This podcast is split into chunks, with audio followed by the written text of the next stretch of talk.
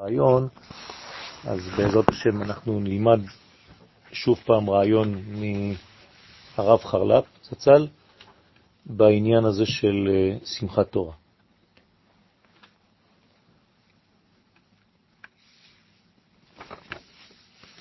בשמיני עצרת מתגלה אהבת השם לבניו. עד שאומר, אני ואתה נעשה סעודה בינינו. מסכת סוכה, דף נ"ה, אומרת שכשנפרדנו מכל הפרים שסיכמנו וסיימנו להקריב בשביל אומות העולם, הקדוש ברוך הוא בעצם אומר, עכשיו כל האנשים יצאו מהחתונה, אני רוצה להישאר יחד עם כנסת ישראל באינטימיות. לא רוצה כבר אף אחד, לא רוצה כבר אורחים, אני רוצה להישאר איתך בשקט. וזה בעצם מנגנון של אהבה, שאנחנו כבר לא בנים, כמובן שאנחנו כבר לא עבדים, אלא לפי חכמי הסוד אנחנו כבר במדרגה של כנסת ישראל בת זוגו. והעובדה שביום הזה יש ייחוד. אי אפשר שהאבא יתייחד עם בנו חז ושלום, אלא עם ביתו, אלא עם אשתו. ולכן כל המהלך של בניית המלכות מראש השנה מסתיים בזיווג. והזיווג הזה הוא נעשה בשמיני עצרת. זאת אומרת שהעמידה פנים אל פנים עכשיו מסתיימת בחיבור, וזה סוד בעצם, נעשה סעודה בינינו, כי יש רמז כמובן בסעודה שהלחם נקרא אישה. את הלחם אשר הוא אוכל, זה סוד של יוסף הצדיק כדי לבטא בצורה אחרת את המילה בעצם של האישה. ולכן כתוב במשלי, יהיו לך לבדיך ואין לזרים איתך. כלומר, כיוון שהאינטימיות צריכה להיות ממש אינטימית, אז כבר אין אף אורח, אין כבר זרים, אין כבר מנגנונים חיצוניים, הכל הופך להיות בעצם מדרגה פנימית, אינטימית, בינו לבינה. ולרגלי ההתגלות של השמחה הנפלאה לזו, מתעורר בנו תחרות להראות שמחתנו ואהבתנו אליו.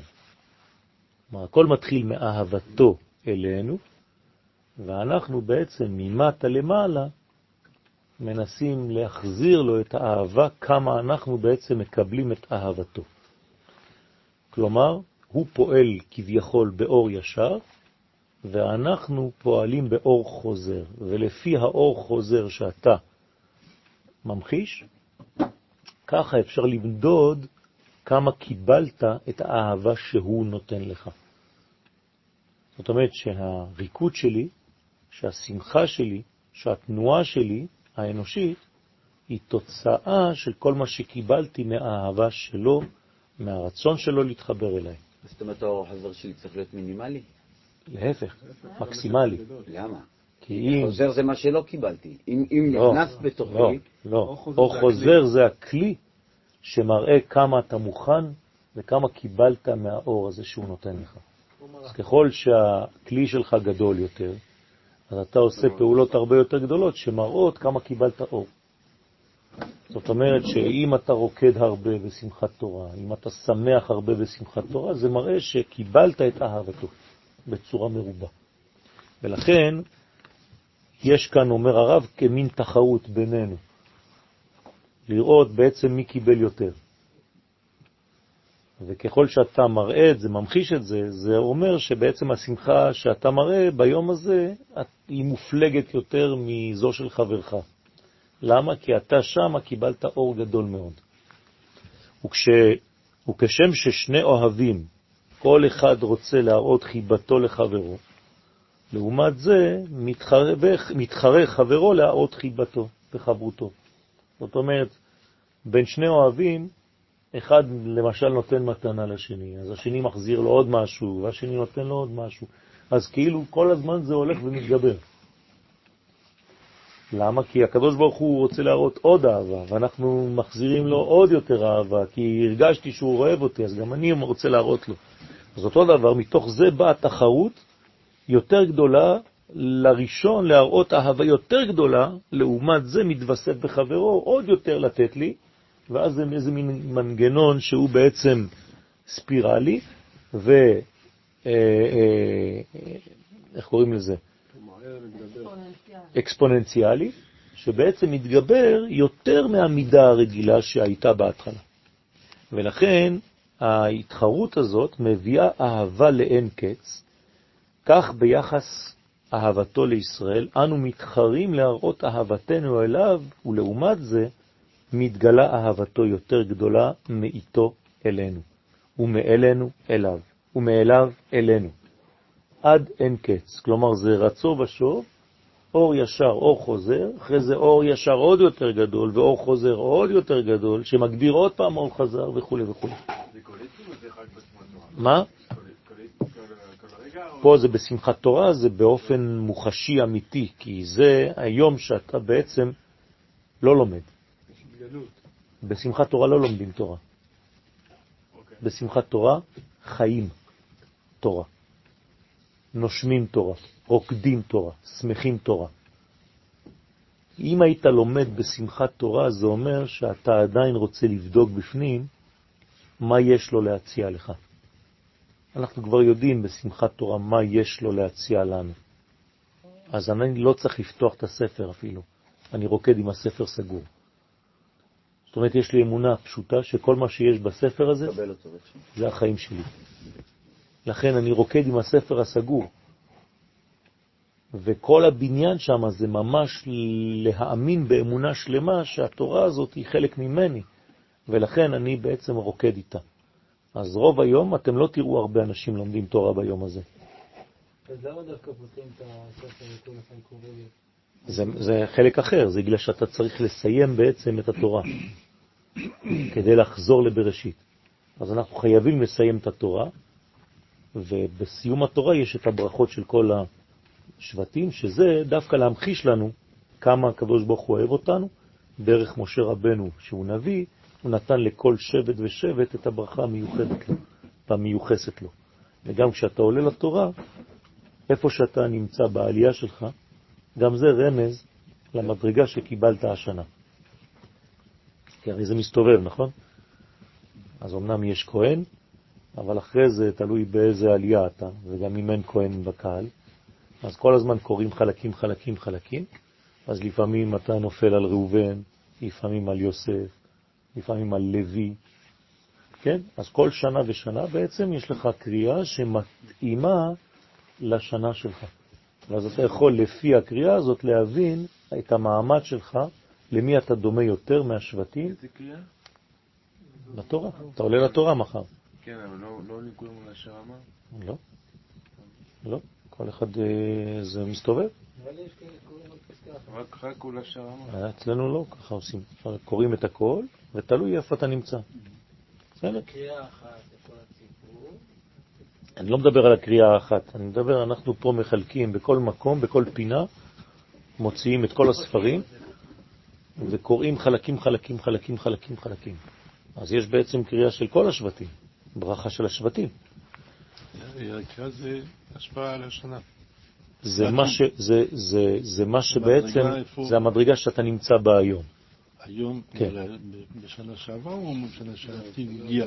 השנה שבעצם עכשיו אתה נמצא בה ברגע הזה שאני מדבר איתך, אתה בקומה מסוימת של המציאות, והקריאה כמו שלמשל כשאתה עולה בשבת לתורה, אז אם קיבלת חמישי, רביעי, שישי, לא יודע מה, אז גם שם כתוב בדיוק את הסיפור של החיים שלך באותו שבוע, באותו עניין. ורק מי שמבין ומעמיק יודע שבעצם התורה מדברת איתו עכשיו כנבואה. זאת אומרת שזה ספציפית, כמובן שכל הקהל שומע, אבל זה עלייה שלך. אתה עלית, זה אתה קראת. גם אם אתה לא יודע לקרוא, מישהו קרא בשבילך, זה הקריאה שלך. ולכן מה שכתוב בטקסט הקטן הזה של הקטע שאתה שייך לו, זה בעצם מסר בשבילך. זה נראה גם זה. נכון, זה מה שאני אומר. כל פעם שעולים לתורה. נכון, פה זה הסוף. זה הסוף של הכל וזה הברכה. זה הסוף זה הסוף או זה ההתחלה? זה הסוף. זה הסוף, ההתחלה זה שבת, בראשית. אנחנו נקרא את החלק הראשון של בעצם העלייה הראשונה, גם מחר, אבל הסיום זה הברכה, שברך משה את בני ישראל. ולכן לפי המקום שאתה נמצא בו, אתה דומה יותר לראובן, אתה דומה יותר ללוי, אתה דומה יותר ליוסף וכו'. אם אתה עולה בבראשית, אז מה? כאילו. מה? אם אתה עולה בבראשית, כן. אז אה, אתה לא... זאת הברכות. השבטים. מי שלא עלה מי של- מי שלא עולה ל... אבל אתה, חייב לעלות מחר לתורה, וזאת נכון. וזאת הברכה. וזאת הברכה. אני- אני לא אומר אז מה? אז הוא יכול לעלות גם שם וגם שם. מה, אסור לך לעלות פעמיים בתורה באותו יום? וגם זה, זה לא, אני חתן מדבר יש ספר אחד, כאילו אם יש ספר אחד, לא הרבה ספרים. בסדר, אז מה זה אומר? זה אומר שבעצם העלייה שלך תהיה על הבניין שעכשיו עלית בו. זה בסדר גמור, גם אם עלית בהתחלה חדשה. כלומר, המושגים של ימי הסוכות ותוקף גודלם ותפארתם, הם זורמים כל כך בזרם בלתי נפסק, שמרגע לרגע משתנים לגמרי. כן? כלומר, הרב כאן מזכיר לנו את הארעיות של הסוכה. שמה קורה בארעיות הזאת? כל רגע מחדש אתה מקבל בעצם זרם אחר. גם אם זה אותו זרם בלתי פוסק מאותו אור מקורי, אתה, כיוון שהסוכה היא ארעית, כל שנייה אתה מתחדש בה. אתה לא מקבל מה שקיבלת רגע קודם, אתה מקבל לפי המדרגה של עכשיו. ולכן המעמד הזה הוא בעצם מעמד של רגע שמשתנה כל רגע. לפיכך היא דירת הרי. שהענן קבוע להיות כמו שהיו מקודם, והרעי הוא ההתעלות הבלתי נפסקת. עכשיו, אתם מבינים איך הרב מתרגם את הארעיות של הסוכה. מה זאת אומרת הארעיות של הסוכה? שבעצם הקדושה שאתה מגלה משתנה כל שנייה. וזה זה, זה דבר עצום, למה? כי אתה בעצם מתחדש כל רגע. הסוכה עצמה נתחדשת. והסוכה משתנה כל רגע, אתה עובר מסוכה לסוכה באותה סוכה. זאת אומרת שזה בעצם לא נותן לך מנוחה. זה המון רגעים. המון רגעים, אין סוף של רגעים, ואיך קוראים להם ברמז? יוסף. לכן, אם חשבת בעצם להירגע, ביקש יעקב להישב בשלווה, קפץ עליו רוגזו של תוסיף, של יוסף. כלומר, אומרים לך בעצם, אל תרדם, תוסיף עוד מדרגה, על המדרגה שהייתה קודם. אז עכשיו הוספת מדרגה, אתה אומר, טוב, אני יכול לנוח? לא. עוד אחת, ועוד אחת, ועוד אחת, ועוד אחת. צדיקים אין להם מנוחה. הולכים מחיל אל חיל. כלומר, לא נותנים לך להיות בשקט, כמו שכל מלאך אומר לחתיכת דשא או עשב, גדל. כל שנייה גדל, גדל, גדל. כלומר, מישהו בא ודואג לך שתפסיק להיות מי שהיית לפני חמש דקות. אתה לא מסוגל להתחדש, יש לך בעיה. ולכן אנחנו כל הזמן בהתחדשות. כשושנה בין החוכים, כן רעייתי בין הבנות. כשושנה כזאת שיכולה ומסוגלת להשתנות כל רגע. ולכן, כמו שכך יהיה לעתיד לבוא, שיהיה הכל בדרך הרי. עתידה אישה שתלד בכל יום. כן, ככה כתוב במסכת שבת דף למד. זאת אומרת שהאישה תלד כל יום. מה זאת אומרת שהיא תלד כל יום? אז בפשט זה אומר שיהיה לה תינוק כל יום, זאת אומרת שבעצם היא הרה ויולדת יחדיו. כלומר, אין זמן כבר של עיבור. למה? כי הסיבות והתוצאות תהיינה כל כך קשורות אחת בשנייה, שבעצם אתה תראה בסיבה כבר את התוצאה. ולכן יש לך לידה, זאת אומרת פרי חדש כל רגע מחדש. ואתה רואה בעצם את התוצאות של ההשפעות שלך, של ההשקעות שלך, כל שנייה. ולכן לא יהיה זמן כמו הזמן של היום, שהיום בין השקעה לבין תוצאה, יש לך שנה, שנתיים, עשר שנים, אתה לא יודע מה יצא. שם אתה רואה כבר את הסיבה ואת התוצאה. למה? כי אנחנו כמו בפירמידה שחוזרים למקור. וכשחוזרים לשפיץ, אז הצד האחד של המשולש והצד השני מתקרבים אחד לשני, עד שאתה מגיע לפסגה, ושם בעצם יש לך סיבה ותוצאה. זה אומר שאנחנו נגיע למדרגה כזאת של ראיית העתיד כבר בעבר, כבר בהווה. כלומר, לא יהיה הפרש בין עתיד לעבר להווה. כלומר, אנחנו נראה את המציאות כמו שהקדוש ברוך הוא בעצמו רואה אותה. עבר, הווה ויהיה. היה, הווה ויהיה. זאת אומרת שתהיה לנו ראייה אלוהית על המציאות. זה משנה את כל הגישה שלנו. אתה תראה בעצם מה ילד יום. אתה תהיה כמו בתוך הבטן של אמא שלך, ששם כתוב במסכת נידה, שהיית רואה מסוף העולם עד סוף העולם. כמו שאמרנו קודם, אני ראשון ואני אחרון. איך אתה יכול לראות את הדברים האלה? פשוט כשיש לך ראייה כוללת וכוללת על כל המציאות כולה. בניין שלם שאתה רואה בעצם את הסיבות ואת התוצאות. ולכן לאו דווקא הולדה גשמית, אומר הרב, אלא גם הולדה רוחנית מיום ליום, משעה לשעה, מרגע לרגע. יהיו התעלויות באין קץ ותכלית. כל רגע אנחנו נתעלה יותר, בלי שום קבע. כי הכל יהיה בדרך ארעי, וזה סוכת דוד לעתיד. אז איך קוראים לסוכה הזאת? נופלת. למה סוכת דוד הנופלת? כי כל רגע אתה מקים אותה מחדש, כל רגע אתה בעצם בונה אותה מחדש. מי עשה את הדבר הזה? משה רבנו, אתם זוכרים? בהקמת המשכן, במשך כמה ימים? מילואים. שבעה ימים, משה רבנו מפרק ובונה. מפרק ובונה את המשכן. אתם יודעים מה זה משכן? זה עבודה מטורפת. להקים ולפרק במשך שבוע שלם לבדו. זה לא אנושי בכלל. אי אפשר להבין איך הוא עושה את זה. וזה מה שהוא עושה משה. למה?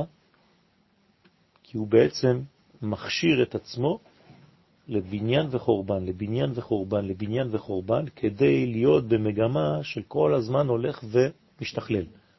עד שביום השמיני, כשהוא עובר כבר את גדר הטבע, אז הוא בונה והשכינה יורדת, והגילוי נעשה. זאת אומרת שיש בניין. כל פעם הוא בעצם בונה את זה בקומה אחרת. היום הראשון הוא בונה את זה בחסד, ולפי הספירות כמובן, גבורה ביום השני, תפארת, נצח, חוד, יסוד. אותו דבר האושפיזין, כמו שהסברנו. זאת אומרת שלמקדש יש שבעה גוונים, והשמיני הוא השכינה שמתגלה בתוך השבע. כמו שאמרנו ביום הכיפורים, אחד ואחד, אחד ושתיים, אחד ושלוש, אחד וארבע, וחמש, ושש, ושבע. זאת אומרת, האחד שהוא אחד בלתי מספר, מתגלה בשבעה.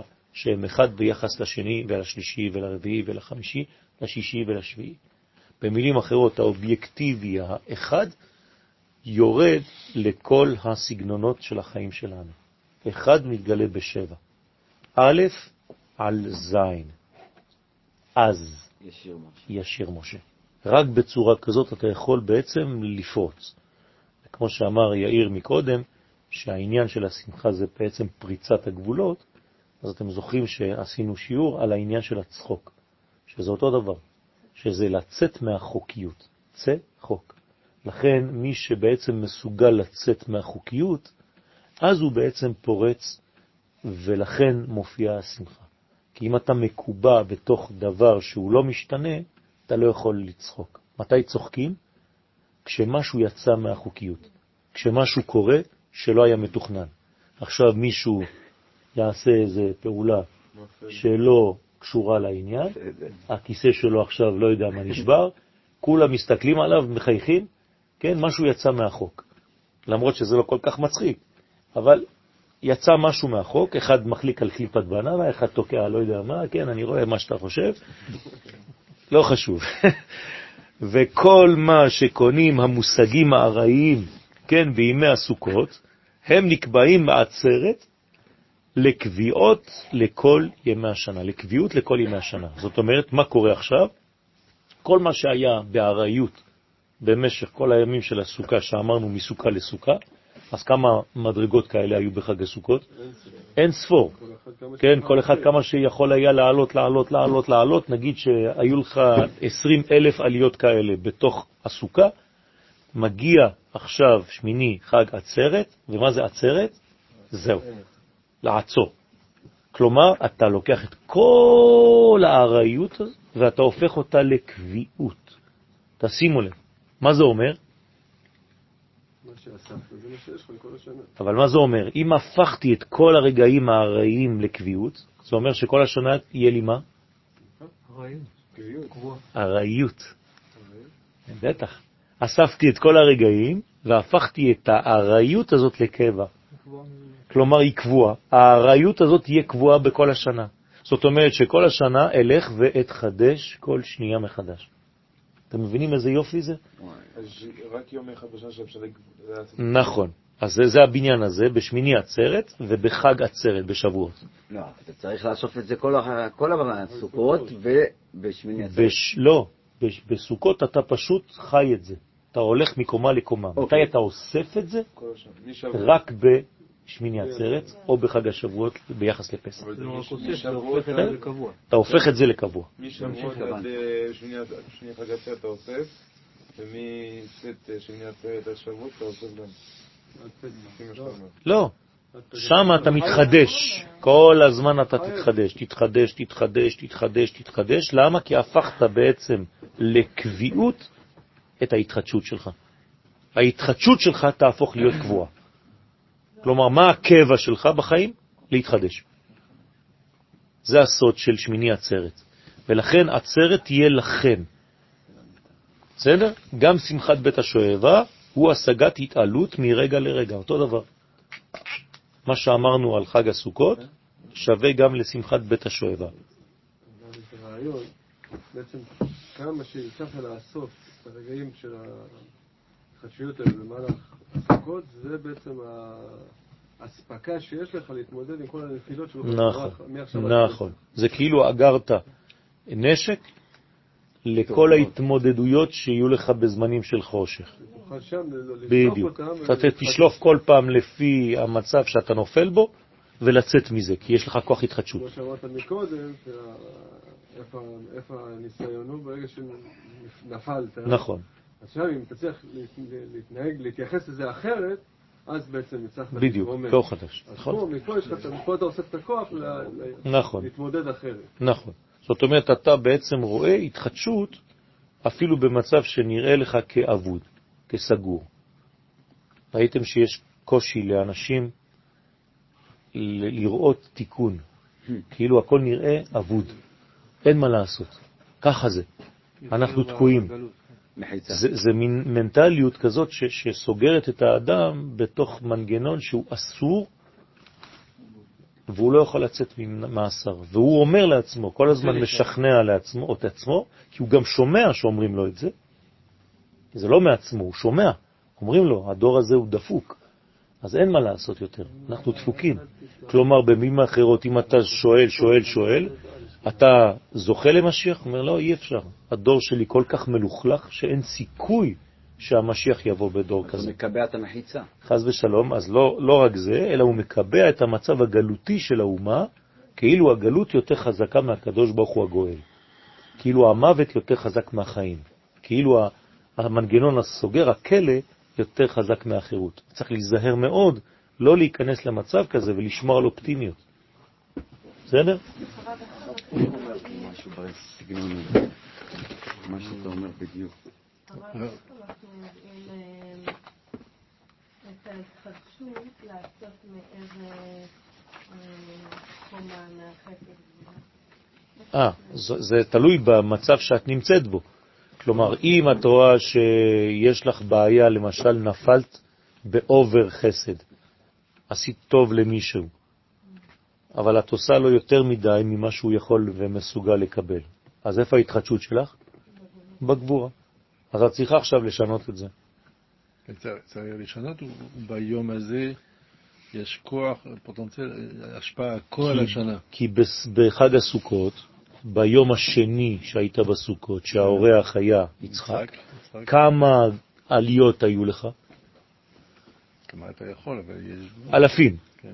זאת אומרת שאתה יכול. לשלוף אחד מהגבורות של יום שני של חג הסוכות למצב שאת צריכה להשתמש בכלי אחד של נשק. יש לך 20 אלף כדורים. את יכולה לראות כדור אחד, שניים, שלושה, ווידוי הריגה. עוד אחד בראש. תן לי לשאוף למגע עד שאתה מתקרב, פפם, פפם, טה-טה-טה-טה, בום. יש בלי בעיה. בסדר? אני רוצה, כן. אפרופו מה שאמרת, הרב קוק פה, יש פה איזושהי פסקה שמאוד משכה את עיניי, כן. העקשנות לעמוד תמיד בדעה אחת. ולהיתמך בה בחבלי החטאת שנעשו למנהג, בין במעשים בין בדעות, היא מחלה הבאה מתוך שיקוע בעבודה קשה, שאינה מניחה את אור החירות של התשובה להאיר בעוצם חילה, כי התשובה היא שואפת לחופש מקורי אמיתי, שהוא החופש האלוהי שאין עמו שום עבדות. נכון. פרק ה', נכון? כן. פרק ה'. זה הסוד של התשובה. כלומר, לא להיקבע בשום מנגנון חטאי.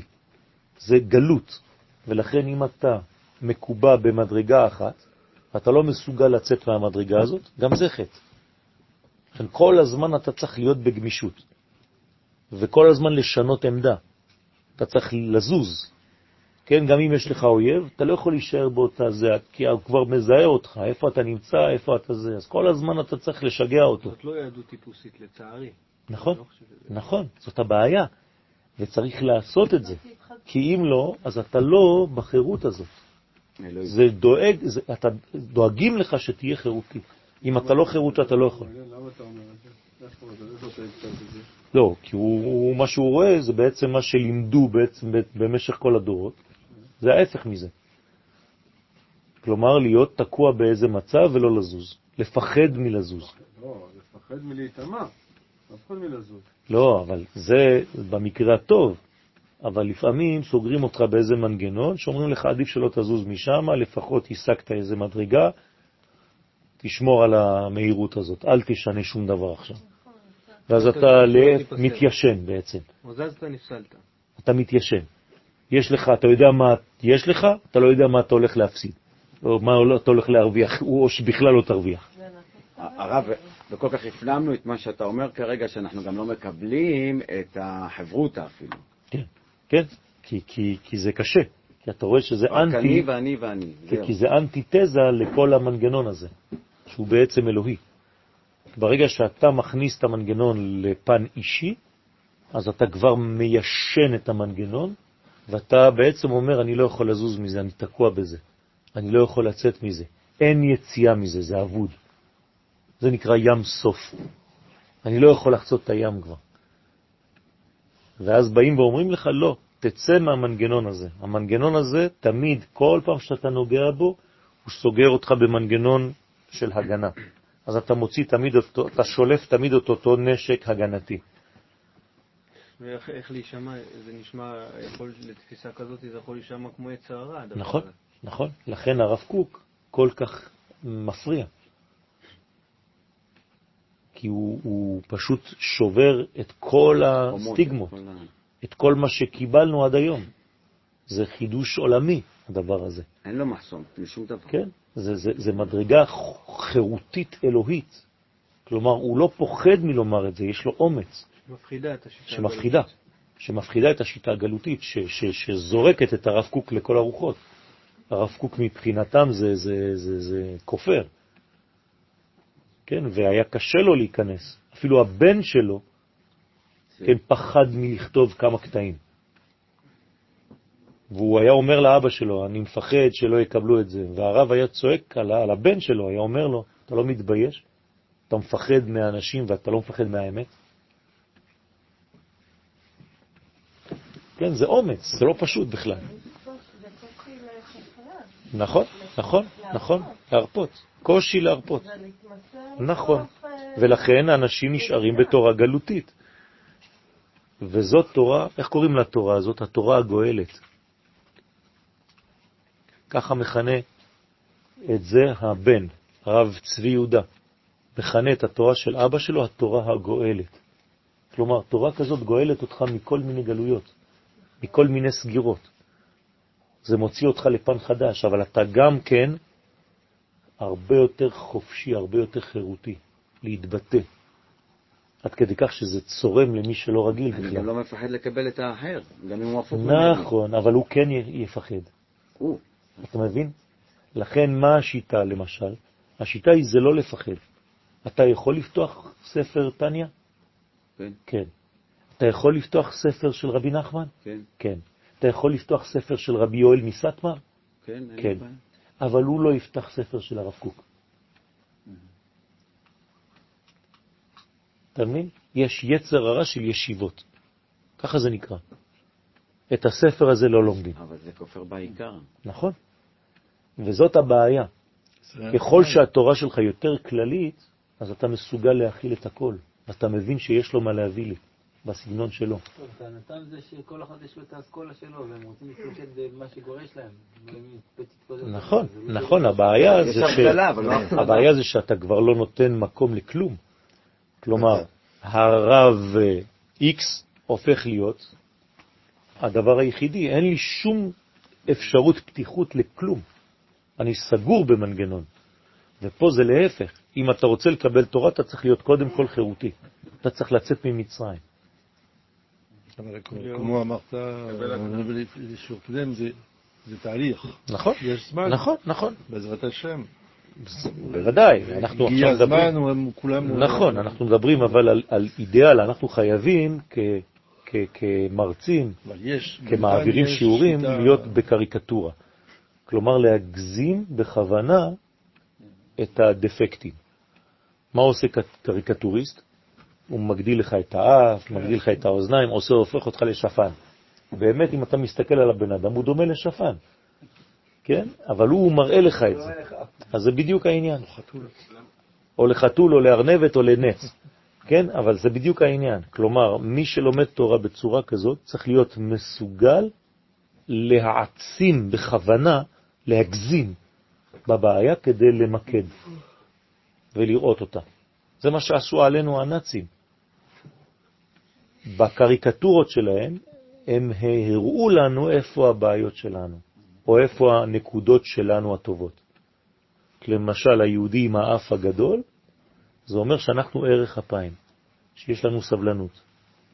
כי אף גדול פירושו סבלנות. והשפעה. אז הם לקחו את זה בקטע הרע, ואנחנו צריכים להבין, הנה, הוא שם לי עכשיו אה, מדגיש מרקר. צהוב, מרקר, על הקטע שאני צריך לפתח בחיים שלי. כנראה שאני לא מספיק טוב עם החבר שלי. אבל אנחנו אה, יכולים ל- לפתוח את הספר הזה והזה, הזה, אבל ממקום אחר גם בראש, ולא להסתכל כל הזמן באותו מבט ולחפש כל הזמן הוכחות לרעיון שיש, מהמם. גם אם אנחנו יכולים לא להיות כמו מחשימה עם הנאצים ולהסתכל או להדגיש לא בצורה אלימה. אני מבין. זאת אומרת שאנחנו צריכים גם בצורה. גם בצורה, באיך ולא במה, כן, גם כן לשנות. נכון? נכון, נכון. ו- ולכן, איך את מזהה בעצם רב גדול? שהוא מכיל. הוא מכיל את מה? את כל ההתנגדויות, את כל מה שיש מסביב. והוא אומר, זה בסדר, גם זה קיים, זה בסדר גמור, אתה צודק. יש לך את הזווית שלך, זה בסדר גמור.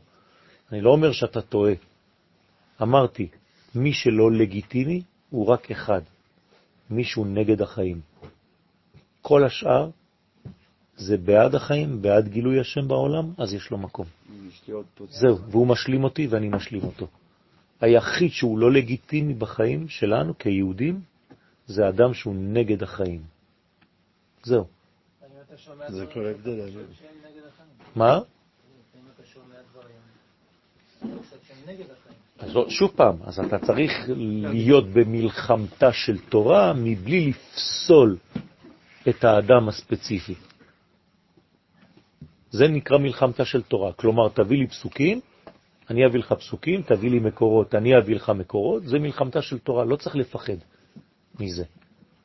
צריך לעמוד על שלך, לעמוד על העקרונות שאתה מאמין בהם, אבל לדעת שהשני גם כן יש לו מקום.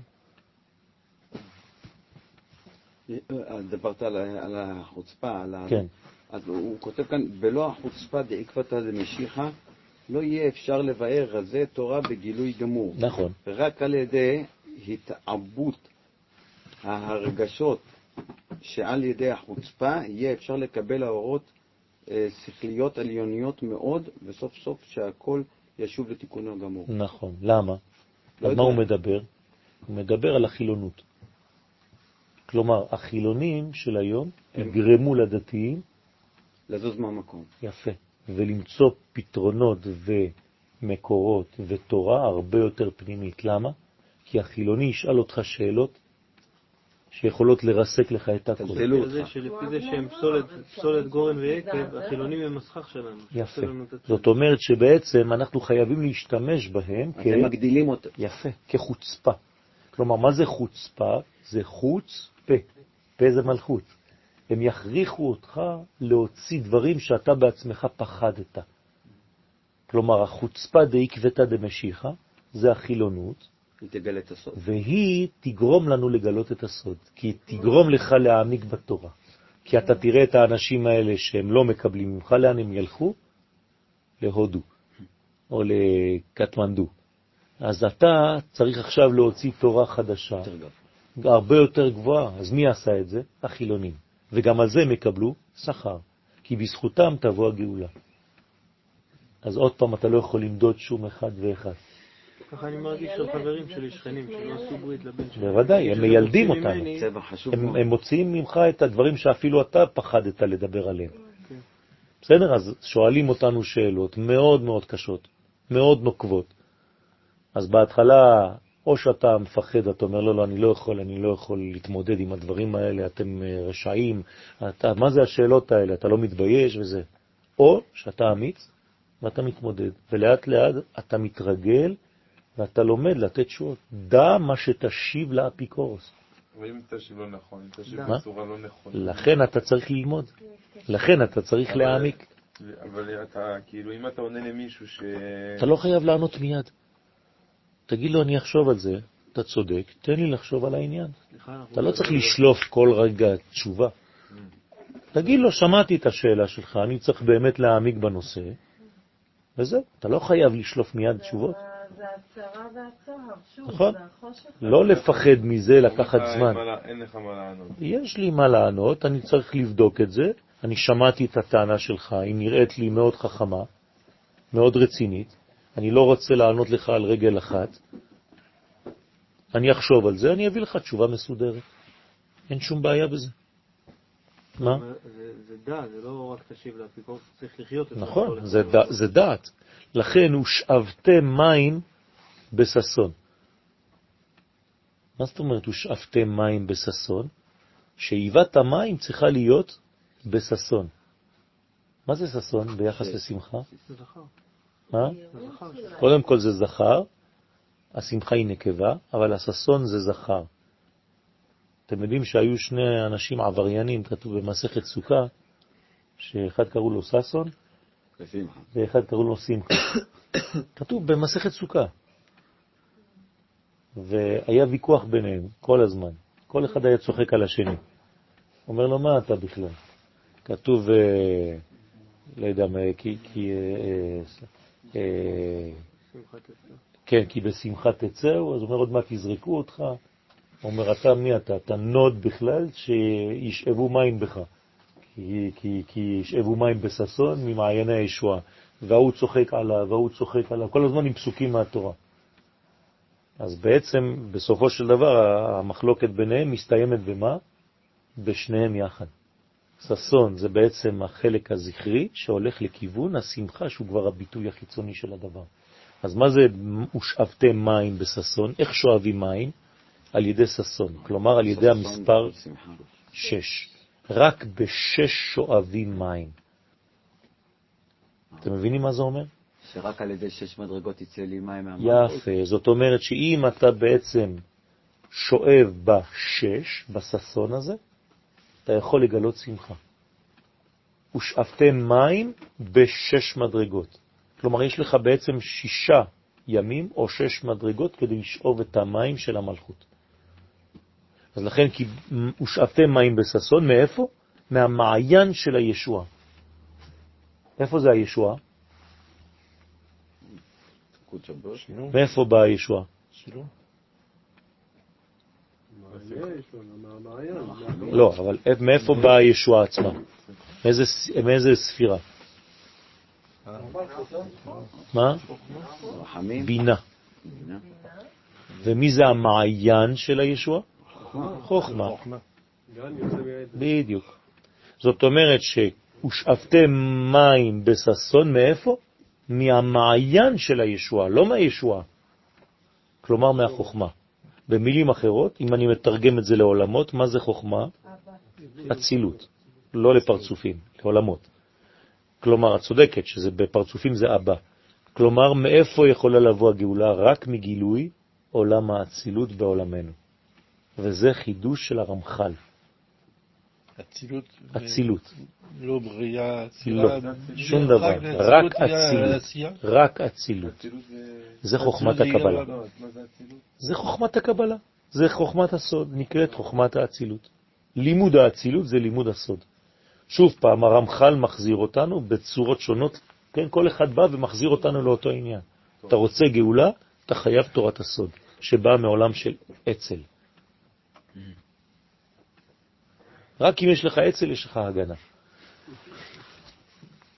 ותרגום מיונתן, כן, ותקבלון אולפן כן חדתין מבחירי צדיקיה. כלומר, מה אומר התרגום? יונתן בן עוזיאל. מי זה היה יונתן בן עוזיאל? התלמיד של מי? תלמיד הכי גדול של מי?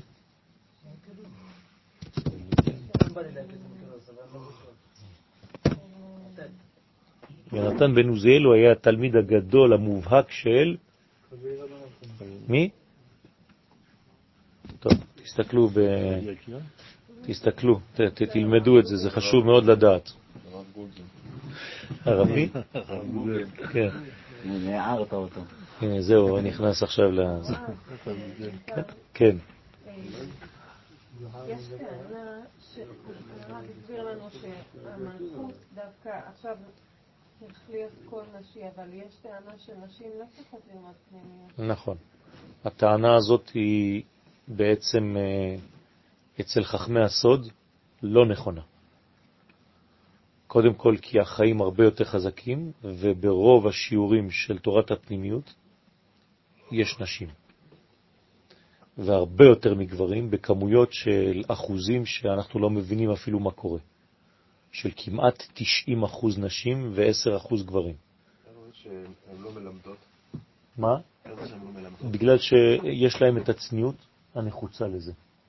גברים, ברגע שהוא יודע דבר קטן, הוא מיד רוצה מתפוצץ. לספר לחבר'ה. האישה יודעת להכיל. יש לה את הכוח הזה. יש לה את אפשר ה... ללמוד מאישה כמובן? בוודאי. אני למדתי חברותה עם אישה שלמדה חברות עם הרב קוק.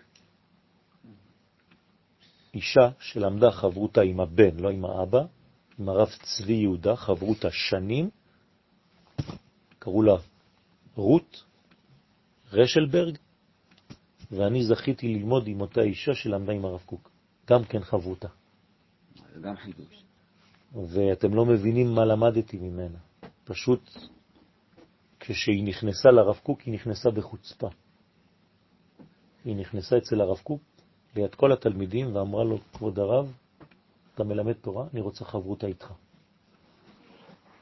ליד כל התלמידים.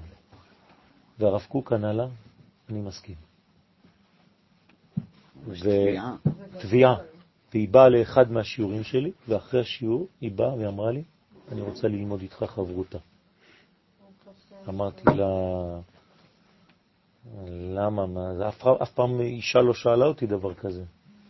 ועניתי לה ספונטנית, כי הרגשתי שיש לה איזה משהו גדול מאוד, אישה מאוד, היא נפטרה עכשיו. אמרתי לה בשמחה.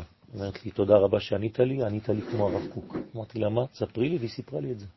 היא למדה איתו שלוש שנים, חברותה. איתי היא למדה שישה חודשים, ואחרי זה היא נפטרה. בעיר העתיקה בירושלים. מה זה אומר? שיש לנשים השגה מאוד פנימית בעולם הזה. למה? כי יש עדינות שאין לגברים. יש עדן באישה, ביכולת שלה לקבל, בלי להפעיל יותר מדי את המוח. יש נשים שהן מאוד גבריות, ואז המוח שלהם סוגר להם קצת את הקבלה, אז הם כל הזמן בהתנגדות, אבל לאט לאט זה מתרחקך, והן לומדות להיות אישה ולקבל. לא,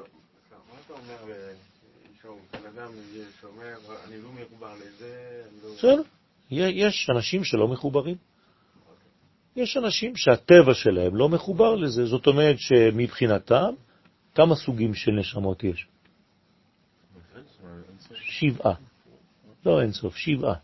יש חסידים, יש גיבורים, כלומר מתנגדים, יש תפארת, שזה נקרא מראי תורה, יש נביאים, יש חוזים, נצח והוד, יש צדיקים, יסוד, ויש מלאכים, מלכות. זהו, אין יותר מזה.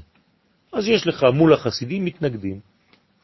אם אתה רואה שהיא מתנגדת, אז אתה צריך ללכת בכיוון שהיא כן מקבלת. אין אדם לומד תורה אלא במקום שליבו חפץ. אני לא יכול להכניס בכוח חסידות, להפך, עוד יעשה מזה אובר, דוס. אני לא רוצה. אז אני צריך לבוא בחוכמה. לכל אדם אני צריך להגיע בגישה שיותר מתאימה לנשמה שלו. נכון? אז אותו דבר, שעל ידי שמחת השואבים, כן, מי זה השואבים? אלה שיודעים להעלות מכל מדרגה את הטוב. כלומר, לא חשוב איזו סיטואציה, אתם מכירים אנשים שיודעים לספר בדיחות או סיפורים? יש, יש כאלה שהם מחוננים בזה. כלומר, לא קרה להם יותר ממה שקרה לך. אבל כשאתה שומע אותם מספרים את מה שקרה, אתה אומר, וואלה, למה לי זה לא קורה?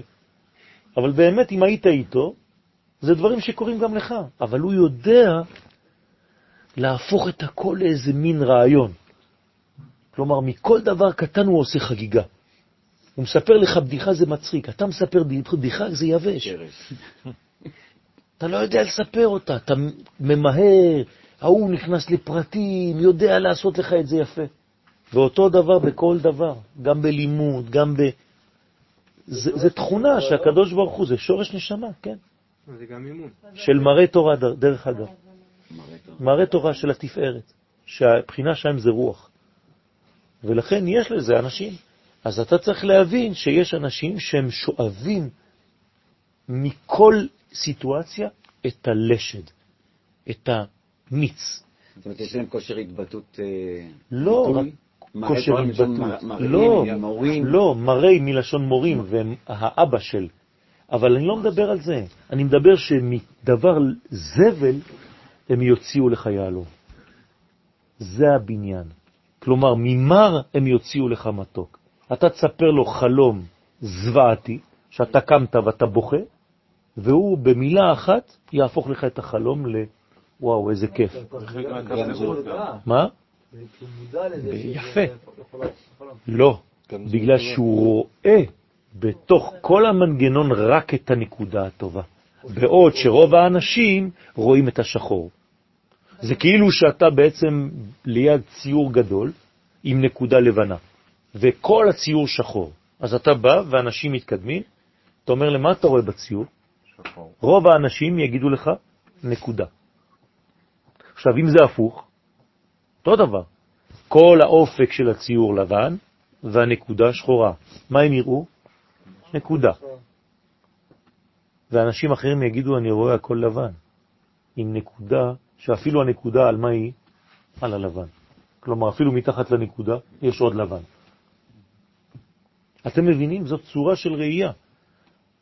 ותשימו לב בחיים שלכם, אתם ניגשים לכל הנושאים בחיים בצורה כזאת. תמיד. יש כאלה שיראו תמיד את החלק הלא טוב, ותמיד אנשים שיראו את החלק הטוב. ככה זה עם ישראל ביחס לאומות. עם ישראל רואה את כל הלבן, בוודאי, ואומות העולם רואות את הנקודות השחורות, והן מחפשות כל הזמן את הקינים בראש. זה עבודה, זה לא... יש כאלה שזה מולד לפני. זה עבודה, בטח שזה עבודה. איך קורא לזה הרב קוק, דרך אגב? אם כבר אמרת, כמעט כיוונת לדעת, לדעתו של הרב קוק. הוא קורא לזה עבודה גדולה ומקצוע גדול. וואו, אז אני צריך לקרוא בספר תורה בלבן, לא יפה. בשחור. מה זה אומר? לקרוא בין המילים.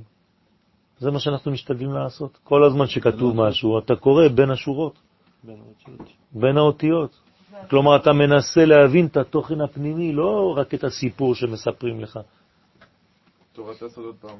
זה נקרא תורת הסוד. אתם מבינים שהכל מוביל לאותה תורה?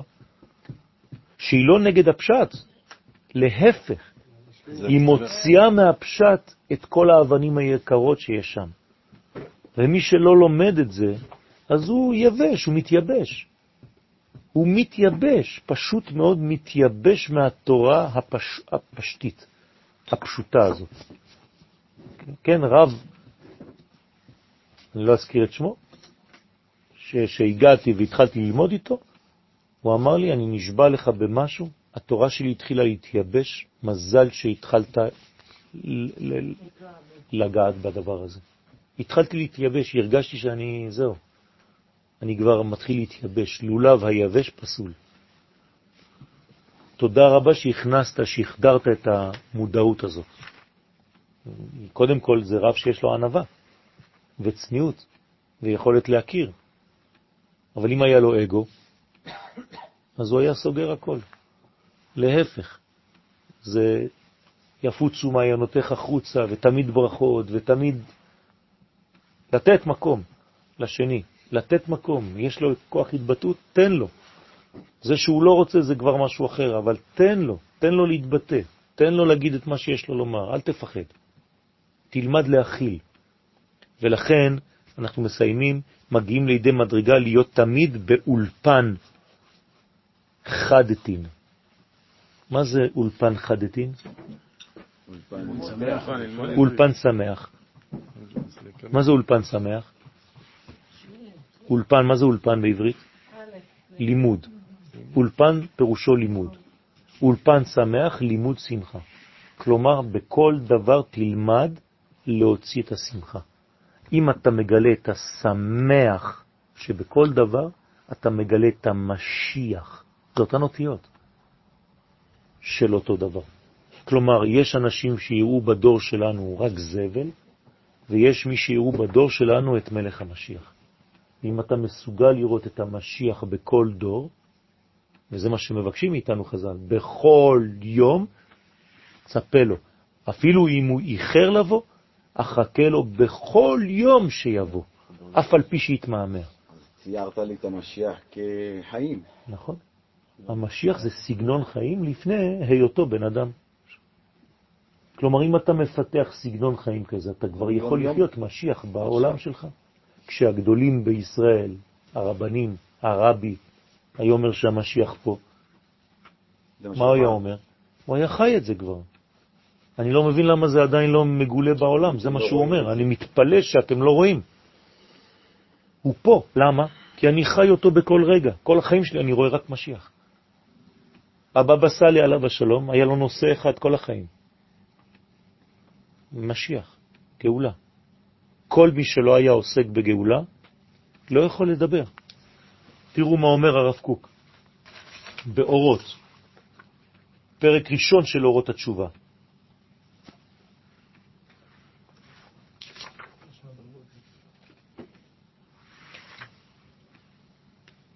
לא, לא, לא בזה, לא.